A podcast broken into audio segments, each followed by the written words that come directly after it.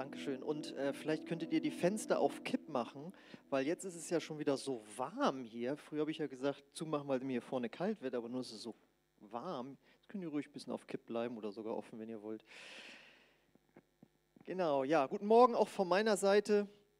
Ähm, ich habe mal vor einigen Jahren eine Reportage über, von einem, oder über einen Sänger gehört, der schon seit 50 Jahren in seiner Band singt. Und dann schrieb der, eine, der, schrieb der Reporter, ja, und er verwendet noch so Jugendsprache aus den 70er Jahren. Er sagt so Sachen wie, das war ein total cooles Feeling und so. So redet ja heute keiner mehr. Und da musste ich dran denken, weil ich komme heute mit Jugendsprache, fange heute mit Jugendsprache aus den 80er Jahren an. Äh, in den 80er Jahren sagte man zum Beispiel, wenn jemand zu Besuch kam, los, pflanz dich hin. Ja, und äh, das bringe ich aber heute trotzdem, weil ich gemerkt habe im Rahmen der Vorbereitung, dass das auch biblische Sprache ist. Denn die Predigt lautet heute nämlich, pflanz dich und blühe auf. Ja, also pflanz dich hier hin und blühe auf. Und wie ich darauf komme, wie ich das äh, begründe, dass es biblisch ist, biblische Jugendsprache sozusagen, äh, das finden wir nämlich in dem Predigtext in Psalm 92, Vers 14. Da heißt es, die gepflanzt sind im Haus des Herrn, werden grün in den Vorhöfen unseres Gottes. Noch im Greisenalter gedeihen sie sind sie saftvoll und grün, um zu verkünden, dass der Herr gerecht ist. Er ist mein Fels und kein Unrecht ist an ihm. Also ihr seht es hier, pflanz dich, äh, das ist äh, zeitlos, das ist nämlich biblisch. Und es geht heute darum, dass Gott uns in seiner Liebe zeigt, wie man geistlich aufblüht und das bis ins hohe Alter äh, behalten kann. Zuerst müssen wir da natürlich erstmal klären, was bedeutet es, geistlich, geistlich aufzublühen? Ich glaube, das bedeutet, dass man Gott, den man ja nicht sehen kann, trotzdem von ganzem Herzen lieben kann. Das ist ja das, was Jesus sagt, das ist das höchste Gebot. Und dazu gehört auch, geistlich aufzublühen bedeutet, ich sage mal, Menschen lieben zu lernen und sich auch selbst so anzunehmen, wie man ist. Denn Jesus sagt, wir sollen unseren Nächsten lieben wie uns selbst. Geistlich aufzublieben bedeutet, dass man in seinem Charakter verändert wird und Jesus ähnlicher wird. Darüber hatten wir ja auch äh, drei Predigten. Ich will hier nochmal rausstellen, also geistlich aufzublieben bedeutet für mich, großzügig zu werden im Geben und vor allen Dingen auch großzügig zu werden im Vergeben. Oder es bedeutet, Frieden und Freude im Herzen zu haben und das auch auszustrahlen. Das bedeutet es, geistlich aufzublühen. Es bedeutet, dass man seine gottgeschenkten Gaben entdeckt und zum Nutzen anderer einsetzt, dass wir lernen, geistlich Verantwortung zu übernehmen, dass wir das von Herzen wollen und lernen, das zu tun, dass wir Gebetserhörungen erleben, dass wir Siege feiern können über Anfechtungen, die in unserem Leben sind, wo wir merken, da habe ich überwunden in der Kraft von Jesus. Und vor allen Dingen bedeutet es natürlich, wenn wir geistlich aufblühen, dass wir anderen Menschen gerne das Evangelium weitersagen. Äh, so gerne haben wir das gestern zum Beispiel getan. Äh, da waren wir in Osterholz-Scharmbeck und haben viele super Gespräche gehabt. Und der eine fand das so gut, was wir hier machen, dass er uns 50 Euro in die Hand gedrückt hat für unsere Gemeindearbeit. Habe ich gleich mit Foto dokumentiert, dass ich das nicht in meine eigene Tasche stecke. Ne? Genau, also ähm, ich glaube, wenn man geistlich aufblüht, dann hat man Freude daran, anderen Menschen das Evangelium weiterzusagen. Und wenn wir das jetzt so hören, was es bedeutet, geistlich aufzublühen, das ist doch eigentlich das, was wir alle wollen, oder? Ich meine, so, wenn man mit Jesus leben möchte oder sich für den Glauben interessiert, Mensch, wenn das alles passiert, wenn man zu Jesus kommt oder mit Jesus lebt, dass das alles im eigenen Leben passiert, das möchte ich auch gerne. So, und dafür wird uns jetzt aber eben ein Schlüssel genannt, damit das in unserem Leben geschieht. Nämlich, dass wir gepflanzt sind im Hause des Herrn. Dass wir uns pflanzen. Pflanz dich. Ja? Pflanz dich hin im Hause des Herrn. Das ist jetzt ja ein Psalm aus dem Alten Testament. Dort war das Haus des Herrn der Tempel, wo die Israeliten regelmäßig hingekommen sind, um ihre Opfer zu bringen für ihre Verfehlungen, um Gott anzubeten. Den gibt es ja jetzt aber nicht mehr. Und wir leben im neuen Bund, im neuen Testament. Was ist denn heute das Haus des Herrn? Das ist die Gemeinde. Die Gemeinde vor Ort, die neutestamentliche Gemeinde, ist heute das Haus des Herrn. Stimmt das wirklich? Ja. Wir lesen es in 1 Timotheus Kapitel 3, Vers 15. Da sagt Paulus, aber falls ich meinen Besuch noch hinauszögern sollte, weißt du nun, wie man sich im Haus Gottes in seiner Gemeinde zu verhalten hat. Die Gemeinde des lebendigen Gottes ist der tragende Pfeiler und das Fundament der Wahrheit. Heute ist für uns das Haus Gottes, das Haus des Herrn, die Ortsgemeinde. Das bedeutet, willst du geistlich aufblühen, dann pflanz dich in eine Ortsgemeinde. Willst du körperlich aufblühen, dann pflanz dich ins Fitnessstudio. Ja, geh da regelmäßig hin. Ja, mache ich zum Beispiel auch. Äh, willst du geistig aufblühen, dann pflanz dich vielleicht noch mal, äh, schreib dich noch mal in der Uni ein oder mach einen Volkshochschulkurs mit oder geh regelmäßig in eine Bibliothek. Pflanz dich dort und du wirst geistig aufblühen. Willst du aber geistlich aufblühen, dann pflanz dich in eine Ortsgemeinde. Jetzt sagst du, Moment mal, also ich blühe auf in meiner persönlichen Gemeinschaft mit meinem Gott zu Hause. Dafür brauche ich keine Gemeinde. Da blühe ich auf. Da sollst du mal sehen, wie ich vor dem Herrn tanze und Erleuchtung aus der Bibel bekomme.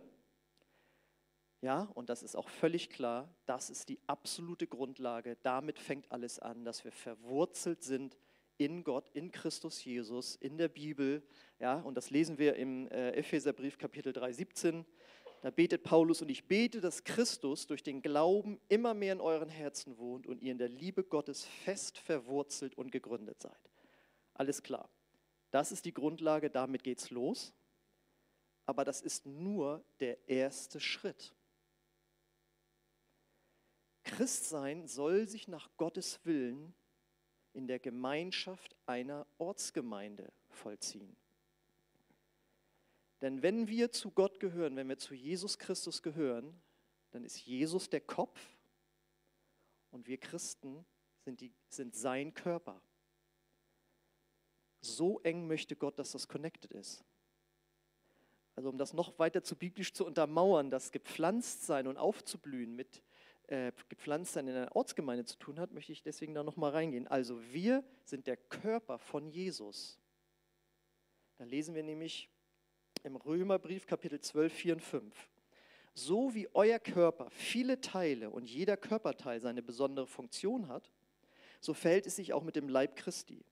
Wir sind alle Teile seines einen Leibes und jeder von uns hat eine andere Aufgabe zu erfüllen. Und da wir alle in Christus ein Leib sind, gehören wir zueinander und jeder Einzelne ist auf alle anderen angewiesen. Und ich weiß nicht, habt ihr schon mal so einen Film gesehen, einen Kriegsfilm oder so, da wird dann ja manchmal gezeigt, wie ein Bein oder ein Arm amputiert werden muss. Und dann wird er da irgendwo reingetan. Was meint ihr, wie lange ist dieser Arm noch aktiv oder dieses Bein? Nicht lang, ne? Das ist nämlich ab. Und da fließt nichts mehr rein. Und so ist es, wenn wir nicht in einer Ortsgemeinde verwurzelt sind dann ist das geistliche Leben nicht mehr so oder kann nicht so pulsieren, wie es eigentlich soll. Und man kann es auch noch mal anders sehen. Von Gott her sein Ziel, alle seine Kinder bei sich zu haben, sozusagen. Wenn ein Körper keine Arme und keine Beine hat, kann er zwar trotzdem leben, aber er ist natürlich nicht so funktionsfähig. Das heißt, es braucht jeden einzelnen Christen als Glied am Leib, Christ, am Leib von Jesus, damit dieser Körper von Jesus in dieser Welt super funktionieren kann. Sagst du, naja, das ist mir trotzdem noch nicht gut, ich habe noch ein weiteres Bild. Wir bilden als Christen mit Jesus zusammen den Tempel Gottes. Wir sind Steine, mit denen der Tempel Gottes, das Haus Gottes gebaut wird. Das lesen wir in 1. Petrus Kapitel 2, 4 bis 5. Kommt zu Christus, dem lebendigen Eckstein im Tempel Gottes. Er wurde von den Menschen zwar verworfen, doch in den Augen Gottes, der ihn erwählt hat, ist er kostbar. Und nun lasst euch von Gott als lebendige Steine in seinen geistlichen Tempel einbauen. Ihr sollt Gottes heilige Priester sein und ihm geistliche Opfer bringen, die er durch eure Gemeinschaft mit Jesus Christus annimmt. Also ihr versteht, das waren jetzt zwei verschiedene zusätzliche Bilder. Einmal der Körper mit seinen Gliedern, jetzt der Tempel mit seinen Steinen. Das soll aber nur noch mal untermauern, dass wir gepflanzt sein sollen in einer Ortsgemeinde, um aufzublühen. Ja? Also wenn wir jetzt nochmal bei dem Tempel mit den Steinen bleiben, ein Stein kann irgendwo rumliegen und er würde dir vielleicht nicht auffallen. Er kann aber auch verwendet werden, um Teil von etwas Größerem zu werden, nämlich in diesem Fall von, in einem Tempel mit Tempelmauer mit eingebaut sein. Und auf einmal siehst du diesen gewaltigen Tempel und denkst, was für ein fantastisches Bauwerk. Und dieser kleine Stein trägt dazu bei, dass dieser Tempel mit entstanden ist. Hätte er nur irgendwo in der Gegend rumgelegen, wäre einem nicht aufgefallen. Aber hier ist er Teil von etwas Größerem. Und so ist es auch. Wir blühen auf und können Teil von etwas Größerem sein.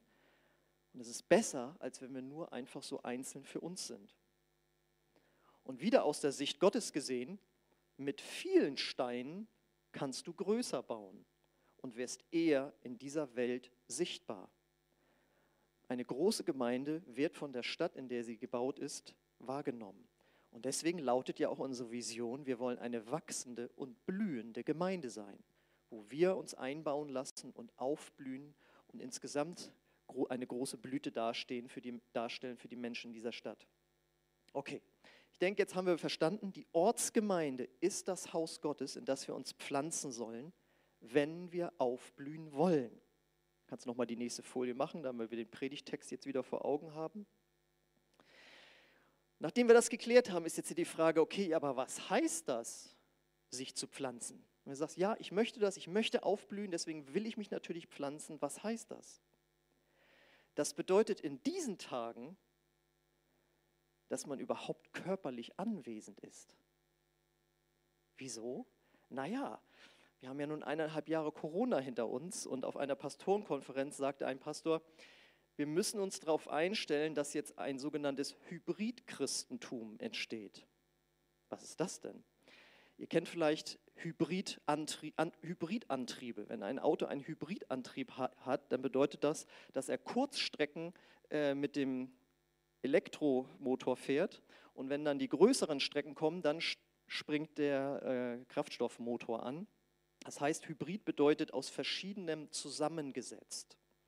Und das Hybridchristentum besteht jetzt darin, dass man mal körperlich anwesend ist während eines Gottesdienstes in der Gemeindegemeinschaft und die anderen Male ist man zu Hause alleine oder mit seiner Familie vor dem Fernseher. Das ist das Hybridchristentum. Das Problem ist es nur, wenn du regelmäßig nicht da bist, bist du eigentlich nicht wirklich gepflanzt. Denn du siehst ja nur dabei zu, wie andere Gottesdienst feiern. Du hörst auch eine Botschaft, aber es ist was anderes, ob du anwesend bist inmitten der Gemeindegemeinschaft. Und dann kommt als nächstes Jahr noch hinzu, wenn du nicht in, sagen wir mal, in einer Megagemeinde bist, wo ganz viele Begabungen da sind und auch sehr viele Finanzen und die ein Gottesdienst im Internet aufziehen können, der mega attraktiv ist, sondern sagen wir mal in einer kleinen oder normalen Gemeinde ist, dann ist die Versuchung ja schon groß zu sagen, ach komm Schatz, schalt mal um.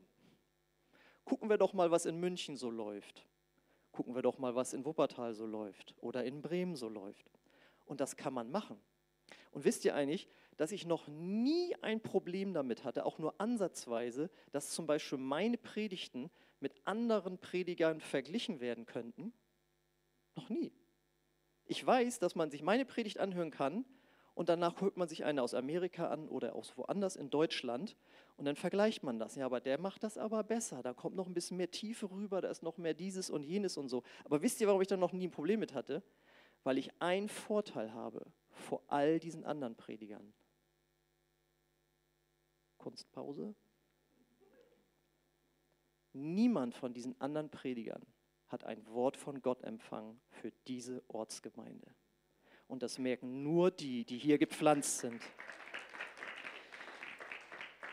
Das sind alles super Predigten. Ich höre auch beim Joggen einmal ganz Deutschland und so. Ich habe mal einen Sonntagabend verbracht von 9 Uhr abends bis, glaube ich, 1 Uhr nachts. Da habe ich mich einmal durch die ganze Welt gesäppt und habe überall mal Gottesdienste verglichen, wie die so ablaufen. Kann man mal machen. Aber es ist was anderes, ob man in einer Gemeinde gepflanzt ist. Und wenn man dann noch bedenkt, dass unser Gottesdienst in den letzten 10, 15 Jahren die effektivste Methode war, um Menschen für den Glauben an Jesus zu erreichen, dann ist es schade, wenn die Hälfte oder sonst wie nicht anwesend ist, nicht jemanden einlädt, mitzukommen, sondern man zu Hause sitzt. Ja? Und ich weiß, klar, wir hatten diese Phase, wo das aus gesundheitlichen Gründen für den einen oder anderen bedenklich war, wo wir es auch gar nicht durften und wie auch immer. Und wir finden es auch klasse. Ich weiß ja nicht, ob meine Eltern jetzt zugucken. Hallo, wenn ihr da seid. Also die sitzen ja in Husum an der Nordsee. Das ist auch alles klasse. Aber für jemanden, der in einer Ortsgemeinde verwurzelt ist, sollte das nicht der Standard werden. Weil wir möchten Menschen einladen, hierher zu kommen und zu erleben, wow, hier sind so viele Leute, die ihren Gott feiern, das finde ich klasse, weil das hat eine Ausstrahlung. Und wenn ihr überlegt, also wie wir da gestern eben auf der Straße waren und man kommt mit den Leuten ins Gespräch und dann sagst du zu denen, haben sie schon mal davon gehört, dass sie Gott persönlich als ihren Vater kennenlernen können? Und die Leute so, nee, davon habe ich noch nicht gehört. Und dann holen wir dann nachher unseren Flyer raus und äh, wie man Gott persönlich kennenlernt, und sagen wir, hier hinten ist die Homepage, können Sie mal reingucken und so. Und dann denke ich jedes Mal, oh Mann, ey, die laufen hier alle rum zu Hunderten, zu Tausenden und haben noch nicht gehört, dass man Gott als Vater kennenlernen kann. Ist das nicht furchtbar? Und die möchten wir gerne einladen. Und wenn sie das erstmal tun übers Internet, preis den Herrn, das ist klasse. Aber dann ist es klasse, wenn sie hierher kommen und erleben, hier sind viele andere Christen leibhaftig anwesend, die sich in dieser Gemeinde gepflanzt haben. Ich denke, zur Pflanzung, sag ich mal, gehört auch die Teilnahme an einer Kleingruppe bzw. einem Dienstteam, weil hier wird es ja jetzt dann enger. Hier können Freundschaften entstehen, hier wirst du Unterstützung erleben in Zeiten der Not, hier wird dein Charakter geschliffen, aber auch du kannst Heilung erleben, heilende Gemeinschaft, davon sprechen wir ja auch. Das geht noch über den Gottesdienstbesuch hinaus, weil man dann enger miteinander wird. Und sich zu pflanzen bedeutet auch, sich einzubringen. Das eine ist nur zu kommen. Das ist schon toll, wenn wir dein schönes Gesicht sehen, das ist super und wir lächeln ja auch alle dann sonntags, das ist auch gut. Ähm, aber dichter zu kommen und zu sagen, ich habe etwas von Gott empfangen, das ich hier einbringen kann, das ist genial. Weil nur dann kannst du logischerweise in deinen Gaben aufblühen. Nur wenn du sie einbringst. Und das bezieht sich nicht nur auf deine Gaben, das bezieht sich natürlich dann eben auch auf deine Zeit, es bezieht sich auf deine Kraft und es bezieht sich auch auf deine Finanzen. Du bist gewurzelt, wenn du dich ganzheitlich in die Gemeinde einbringst. Also nicht halbherzig, sondern mit ganzem Herzen. Erst dann bist du gewurzelt. Und gerade bei den Finanzen sagt die Bibel ja auch, bringt sie ja auch wieder dieses Pflanzengleichnis und sagt, wer viel sät, wird auch viel ernten. Ja? Das bedeutet auch, sich zu verwurzeln, zu säen und dann äh, für sein persönliches Leben zu ernten. Und das bedeutet auf den Punkt gebracht, dass man einfach verbindlich ist. Und das wiederum erfordert eine Entscheidung. Deswegen haben wir ja zum Beispiel einen Taufkurs, wo man sagt, ich entscheide mich, nach außen zu dokumentieren, ich gehöre wirklich zu diesem Jesus und ich entscheide mich, mich in diese Gemeinde zu Wurzeln zu verpflanzen.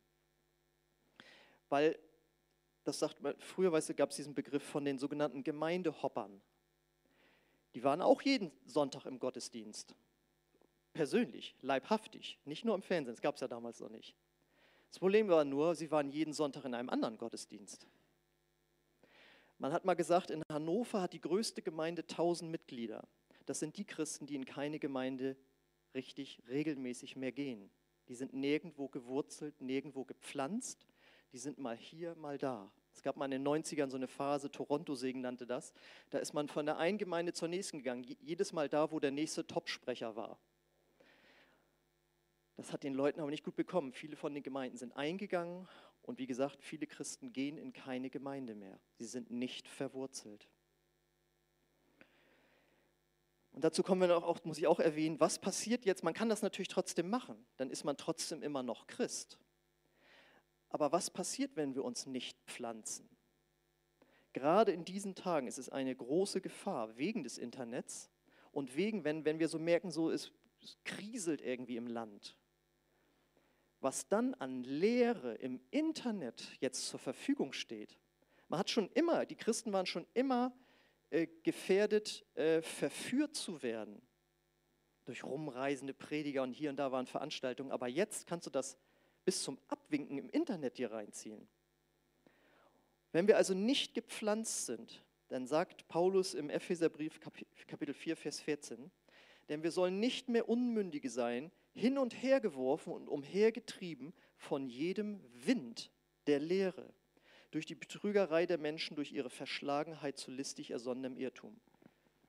Wenn der Wind weht der Lehre durch einen charismatischen Sprecher, wo vielleicht noch jemandem die Hände aufgelegt werden, der geheilt wird.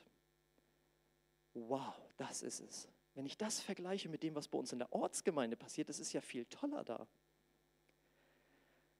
Ich frage mich, wie viele Christen sind so bibelfest zu erkennen, dass eben auch Irrlehre im Internet sich verbreitet. Und wenn du nicht in einer Ortsgemeinde verwurzelt bist, dann kann es sein, dass du nicht mehr den Austausch hast mit anderen, die dein Leben wahrnehmen, was du dir da so reinziehst. Und dann kommt der Wind der Lehre und du wirst hin und her geworfen. Wenn du aber verwurzelt bist, gepflanzt bist, wirst du auch all diese Dinge hören, aber du kannst es abgleichen mit dem, was hier gelehrt wird und was deine Geschwister glauben. Und das Problem ist nochmal, Leute, bei Verführung, man merkt es nicht. Also eine Vergewaltigung, das merkst du. Aber eine Verführung, das merkst du erst später, wenn du es dann merkst. Und deswegen ist es wichtig, in einer Ortsgemeinde gepflanzt zu sein. Ein weiteres Problem ist, wenn man das nicht ist, du wirst nicht mehr die Art von Veränderung erleben, die Gott eigentlich sich für dich gedacht hat. Denn in Sprüche 18, Vers 1 steht, wer sich absondert, geht nur seinen eigenen Wünschen nach. Er verweigert alles, was heilsam ist. Ah, jetzt muss ich da mal auftauchen. Nein, da ist ja Gottes Liebe drin. Was heilsam ist. Gott möchte, dass wir geheilt werden in unserer Persönlichkeit, in unserem Charakter. Und das geht nur, wenn wir verbindlich in eine Gemeindegemeinschaft integriert sind, wenn wir gepflanzt sind. Wenn du es nicht bist, entziehst du dich dem charakterlichen Wachstum, der Blüte. Denn, also ich kann bezeugen, zu Hause, ich habe nie Streit. Ja? Und sagst, ja doch, den habe ich. Ich bin ja verheiratet und habe auch Familie und so weiter. Ja, aber wenn du in eine Gemeindegemeinschaft gepflanzt bist, da wirst du nochmal mit ganz anderen Dingen herausgefordert, als das, was deine Frau oder dein Ehemann dir manchmal zumutet. Weißt du? Ja, genau. Und denkst, oh, muss das sein? Gott will es so. Unser Charakter wird nur geschliffen, wenn wir mit anderen Menschen, in diesem Fall anderen Christen, eng zusammen sind. Kleingruppe, Dienstteam, Gottesdienst, mitarbeiten, sich reinbringen, wie auch immer. Und deswegen, ich kann für mich bezeugen, ich bin seit 30 Jahren in einer Ortsgemeinde verwurzelt. Das ist hier erst meine zweite Gemeinde überhaupt. Aber darüber hinaus bin ich auch noch in einem Pastorenbund verwurzelt, weil ich das schon krass finde, was auch an Lehren äh, von hochstehenden Lehrern verbreitet werden. Ich bin eingebunden in eine sogenannte Bruderschaft oder Schwesternschaft, ja, äh, wo man sich gegenseitig abgleicht in dem, was gerade durchs Land läuft an neuester Lehre und wo man einfach sich gegenseitig korrigieren kann oder auch ermutigen kann. Das ist ganz, ganz wichtig. Und ich wünsche dir, dass du diese Gesinnung auch entwickelst. Es ist super und klasse und zu Hause mit Jesus und all diese Dinge, aber aufblühen wirst du nur, wenn du wirklich gepflanzt bist. Und wenn wir das alle beherzigen, dann müssen wir hier eine wachsende und blühende Gemeinde werden. Und alle Gemeinden, wo man sich sonst pflanzt, äh, das muss dann einfach aufblühen, weil das eine Sache ist, die Hand und Fuß hat. Amen. Das Lobpreisteam darf schon mal nach vorne kommen.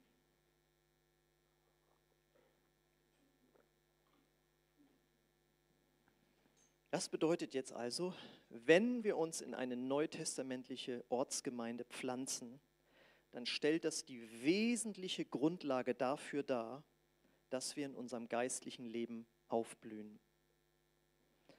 Und meine Frage ist an dich, willst du das? Willst du geistlich aufblühen? Willst du wachsen? Willst du all diese Dinge erleben, die ich am Anfang aufgezählt habe, was aufblühen bedeutet? Dann lade ich dich ein, heute eine Entscheidung zu treffen. Das muss sich ja nicht mal auf diese Gemeinde hier beziehen. Vielleicht bist du Gast und bist sonst in anderen Gemeinden oder eigentlich irgendwo anders. Dann triff dafür eine Entscheidung. Aber triff diese Entscheidung. Wir haben jetzt eineinhalb Jahre einen anderen christlichen Lebensstil kennengelernt und so schlecht fanden wir den fast, vielleicht nicht. Aber im Lichte dieser Bibelstellen und dieser Predigt, glaube ich, wirst du merken, das hilft mir jetzt nicht unbedingt weiter, um zu blühen. Das war eine gute Übergangsphase, aber wir sollten wieder zusehen, dass wir uns richtig pflanzen und in der Gemeinde gründen. Und ich möchte gerne für dich, für euch beten. Vielleicht mögt ihr dazu aufstehen. Wenn du schon fest gepflanzt bist, dann preis den Herrn. Wenn du unsicher geworden bist, dann möchte ich gerne für Klarheit beten, dass Gott zu dir spricht. Und dann wird er dir begegnen und dich führen. Mir fällt gerade ein, wie ich, als ich neu bekehrter Christ war, in Braunschweig war das, da gab es zwei Pfingstgemeinden, zwischen denen bin ich jeden Sonntag hin und her gewechselt und konnte mich nicht entscheiden. Aber Gott hat einen bestimmten Plan. Er wusste ganz genau, in welcher Gemeinde ich wen kennenlernen werde und wo man mit mir Dinge machen würde und so weiter. Und dann trete ich über die Schwelle der, der, der einen Ortsgemeinde, ich trete darüber und auf einmal hatte ich die Gewissheit durch den Geist Gottes, das hier ist deine Gemeinde und hier bleibst du. Und das bin ich dann auch zwölf Jahre, war ich dort und habe dort die Ausbildung zum Pastor gemacht und all diese Dinge. Das wäre nicht gekommen, wenn ich weiter gependelt wäre. Und damit wollte ich jetzt eigentlich nur sagen, der Geist Gottes hat einen Plan für dein Leben, wo du dich pflanzen sollst. Und das ist nicht mit Zwang, sondern das ist eine innere Gewissheit. Hier gehöre ich hin. Und vielleicht ist das nicht diese Ortsgemeinde, aber es kann eine andere sein, wo du hingehst und merkst, dort bin ich richtig. Und dafür möchte ich jetzt beten. Vater im Himmel, ich danke dir dafür, dass du es so gut mit uns meinst. Dass du willst, dass wir heil werden, dass wir aufblühen. Und dass du uns an die Hand nimmst und sagst, und das geht am besten mit anderen Christen zusammen in einer neutestamentlichen Ortsgemeinde. Und ich bete jetzt für dich dort, wo du unsicher bist, dass du Gottes Reden erfährst.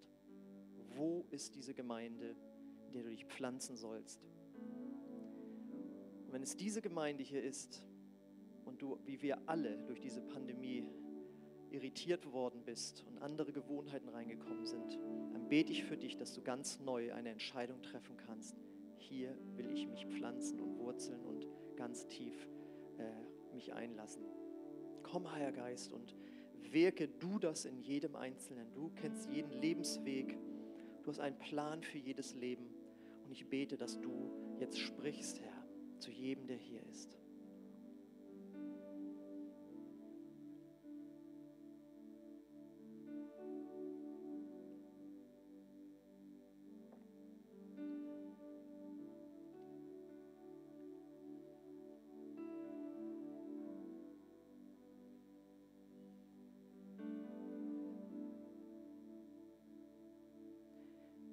Ich möchte dich auch heute Morgen fragen, wenn du schon vielleicht auch durch uns hier oder auch wenn du zuguckst, von Jesus gehört hast und du hast dich noch nicht pflanzen lassen in ihn hinein, dann kannst du auch heute diese Entscheidung treffen, sage ich möchte mich pflanzen in Gott, in Jesus, der für mich gestorben ist, der mich erlöst hat. Und wenn du das möchtest, dann lade ich dich ein, dass wir gemeinsam ein Gebet sprechen, wo du das tun kannst, wo du sagst, ich möchte mit diesem Gott leben, ich möchte Vergebung meiner Schuld und ich möchte diesem Jesus nachfolgen, der für meine Schuld gestorben ist und an den ich glaube. Und wenn du das zu Hause auch mitsprechen möchtest, dann tu das gerne und lade uns ein, dass wir das alle gemeinsam beten und wenn das ein Gebet ist, dass du dann wirklich das erste Mal so gesprochen hast von ganzem Herzen, dann komm gerne nach dem Gottesdienst zu mir oder wenn du zu Hause bist, dann schreib uns gerne eine E-Mail. Das ist ein Gebet, es muss nicht lang sein, Aber wenn du es von ganzem Herzen betest, dann wird Gott in dein Herz kommen. Du wirst von neuem geboren. Du wirst die Ewigkeit auf den Himmel bekommen. Pflanz dich in das Herz von Jesus hinein. Und er hat Großartiges mit dir vor. Wenn du es möchtest, dann bete mir einfach Satz für Satz nach. Jesus, ich komme jetzt zu dir. Und ich glaube an, an deinen Namen, dass du für mich gestorben bist, dass du auferstanden bist und dass du jetzt lebst. Komm du in mein Herz, vergib mir meine Schuld, ich will dir nachfolgen. Danke, dass du jetzt bei mir bist. Amen. Amen.